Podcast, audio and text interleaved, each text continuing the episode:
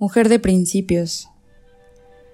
He sido fiel al blues, a Sarah Vaughan, al mar, a la aspirina, a Caspar David Friedrich, a los nocturnos de Chopin y a los diurnos de Van Gogh, al cigarrillo, a la máquina de escribir y a la lectura del periódico, al mar, no a la montaña, a la noche antes que al día, al invierno antes que el verano, al agua, no al fuego, a la química, no a la geografía, a la solidaridad más que al sexo, a la belleza, siempre a la belleza.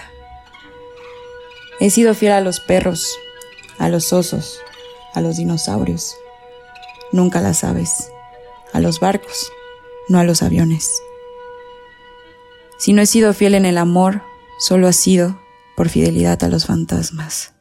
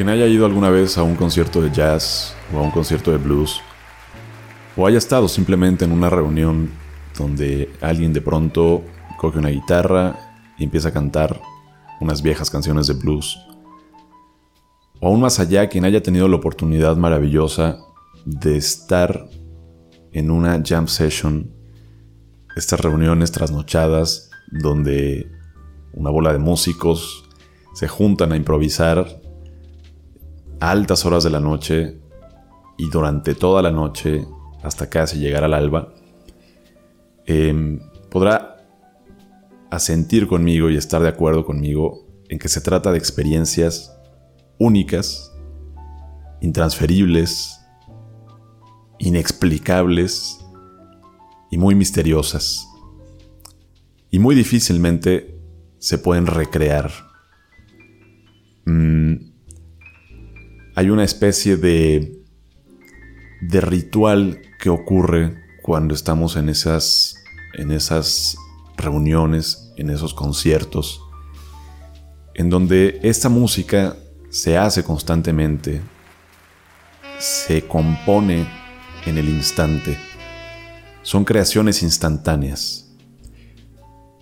Y hay una sensación de estar como bailando alrededor del fuego, que es la música, y los músicos son quienes están avivando ese fuego, pero al mismo tiempo quienes están presenciando este, este ritual quienes están escuchando, también participan de él, no solo lo presencian, sino que también participan. Y entonces se crea como una especie de energía compartida que va por la trompeta y que pasa a la persona que sonrió porque escuchó una frase maravillosa y esa sonrisa regresa a la batería y la batería hace un redoble que el saxofón replica y el saxofón entonces hace un giro en la tonalidad, en el, en el ritmo y el contrabajo lo cacha y entonces alguien escucha eso y aplaude y se emociona y esa emoción contagia a todos los músicos. Entonces el pianista empieza a crear un solo maravilloso. Entonces estamos realmente en toda una comunidad instantánea e invisible que solo se hace visible a través de la música y que son momentos realmente mágicos. Y todo esto ocurre o ha ocurrido desde que apareció una música como el blues y el jazz, ha ocurrido privilegiadamente en el territorio de la noche. Lo que los poetas y artistas románticos llamaban el territorio privilegiado de los sentidos, la noche. Y hay entonces que reconocer que la noche es un espacio distinto completamente. Es un espacio en el cual las cosas se comportan de otra manera, las leyes del día dejan de ser, y la noche es otra dimensión, al menos se puede volver también un umbral a esa dimensión distinta, y todo pasa de otra forma. Via Crucis. Cuando entro y estás poco iluminada, como una iglesia en penumbra, me das un cirio para que lo encienda en la nave central. Me pides limosna. Yo recuerdo las tareas de los santos, te tiendo la mano. Me mojo en la pila bautismal. Tú me hablas de alegorías, del Via Crucis que he iniciado. Las piernas, primera estación. Me apenas con los brazos en cruz. Al fin adentro, empieza la peregrinación. Muy abajo estoy llorando, miento tus dolores, el dolor que tuviste a ser parida, el dolor de tus seis años, el dolor de tus diecisiete, el dolor de tu iniciación. Muy por lo bajo te murmuro entre las piernas la más secreta de las oraciones. Tú me recompensas con una tibia lluvia de tus entrañas. Y una vez que he terminado el rezo, cierras las piernas, bajas la cabeza. Cuando entro en la iglesia, en el templo, en la custodia, y tú me bañas. Hace un mes, en el Club de Lectura de Decir Poesía, estuvimos muy bien acompañados por esta poeta indefinible que es Cristina Peri Rossi. Hablábamos ya de cosas indefinibles al principio de este episodio, del jazz, del blues, de la noche, de territorios que no se dejan definir, que no se dejan delimitar. Y precisamente la poesía de Cristina Peri Rossi está ahí en esto. Es una poesía que para quienes tengan la concepción de la poesía como algo grandilocuente, como algo solemne, como algo que busca hermosear el lenguaje, eh, pues probablemente se topen ahí con una y mil decepciones, porque de pronto Peri Rossi está tratando el lenguaje, diría yo, hasta con cierta, con cierta desfachatez.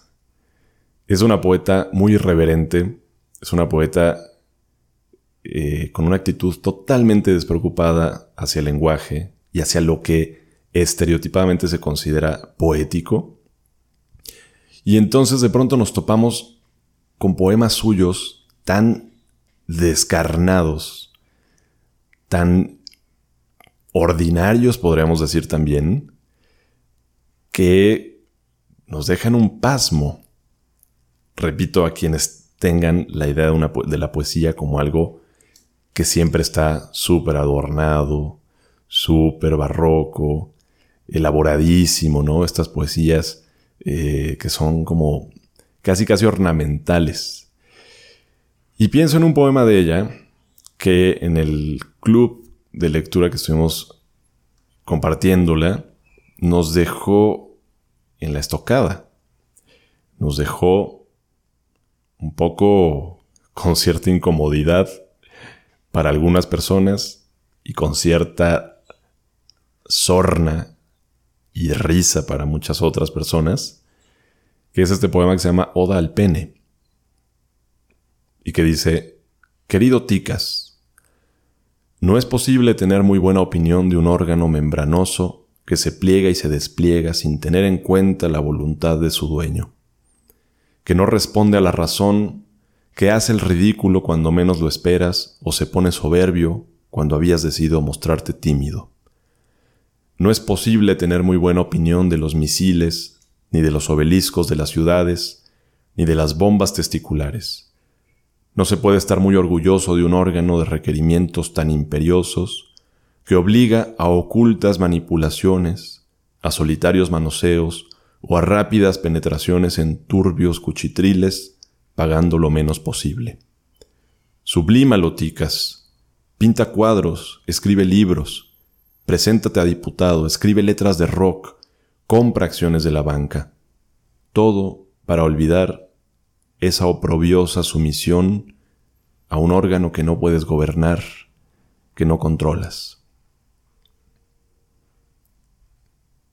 Alguien para quien la poesía es la más alta posibilidad de lenguaje desde una actitud muy purista y, y podríamos decir muy burguesa, pues le daría muerte cerebral al escuchar esto. diría, qué horror. qué barbaridad es esto. Y sí, lo es, pero es una barbaridad hermosa. Y hay que agradecerle a Cristina Rossi que haya abierto esta brecha, que haya dicho con toda la necesidad y con todo el humor y el buen humor posible estas cosas que era necesario que se dijeran. Reflejos. Escribo poemas, converso, cuento cuentos, veo películas. Ah, el poema de León Felipe. En Auschwitz, en la soledad de un niño muerto de frío rumbo al matadero, al igual que un pollo pelado se callan todos los violines. Escribo poemas, converso, veo películas. Qué bella y melancólica Mónica Vitti, paseándose en la inmensa soledad de una enorme nave industrial llena de máquinas, donde no se escucha más que el ruido de motores. Desierto. Rojo. Antonioni. Qué estremecedora belleza la de este hombre solitario de espaldas frente a la inmensidad.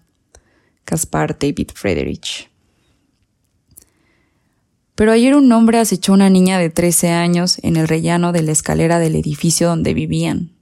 La acechó, la atrapó, la violó y la mató.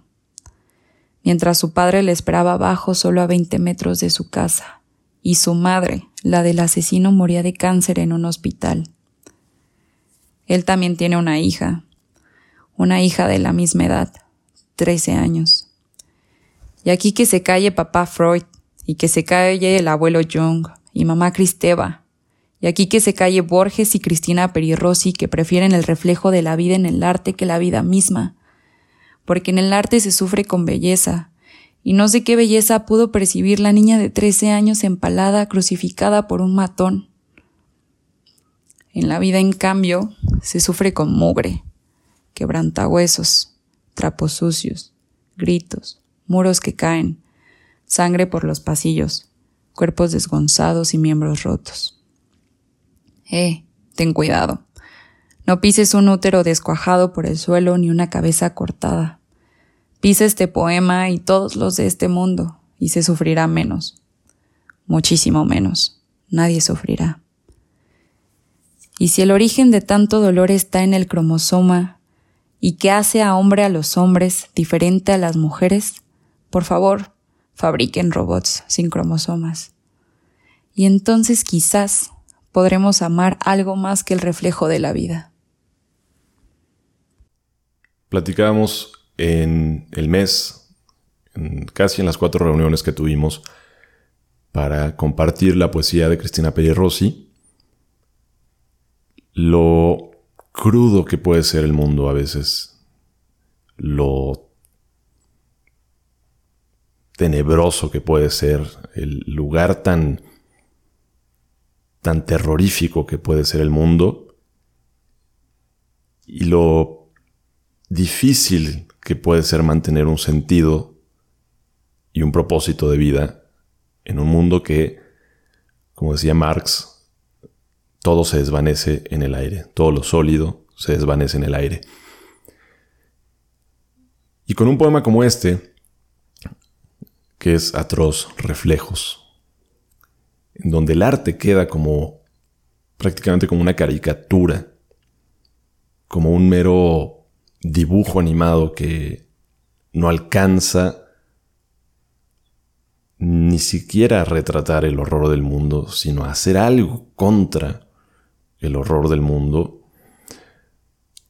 Eh, ¿Qué hacer, pues? Decíamos, ¿qué hacer?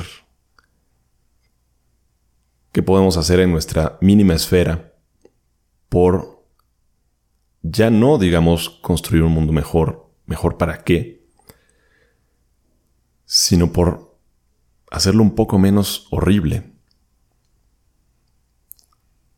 Y en el caso de Cristina Pérez Rossi, aún con lo paradójico de esto, ella pone el poema en el mundo.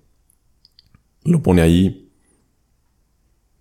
para ver a quién llega para ver si de pronto un grupo de personas se reúnen a leer sus poemas y encontrar un mínimo atisbo de esperanza, pequeñito, no importa, instantáneo, no importa. Y es un poco esta salvación que tenemos, que experimentamos, volviendo al tema de la noche, volviendo al tema de los deseos, de las fantasías, son un poco esas mínimas oportunidades que duran muy poco que tenemos para salvarnos. Y la poesía definitivamente es una de ellas. La poesía compartida como una experiencia compartida también es una de ellas. La música. Buena parte del arte la contemplación y un chorro de cosas, pero sobre todo las fantasías y darle rienda suelta a las fantasías, desenjaular a los animales nocturnos que habitan el deseo de cada persona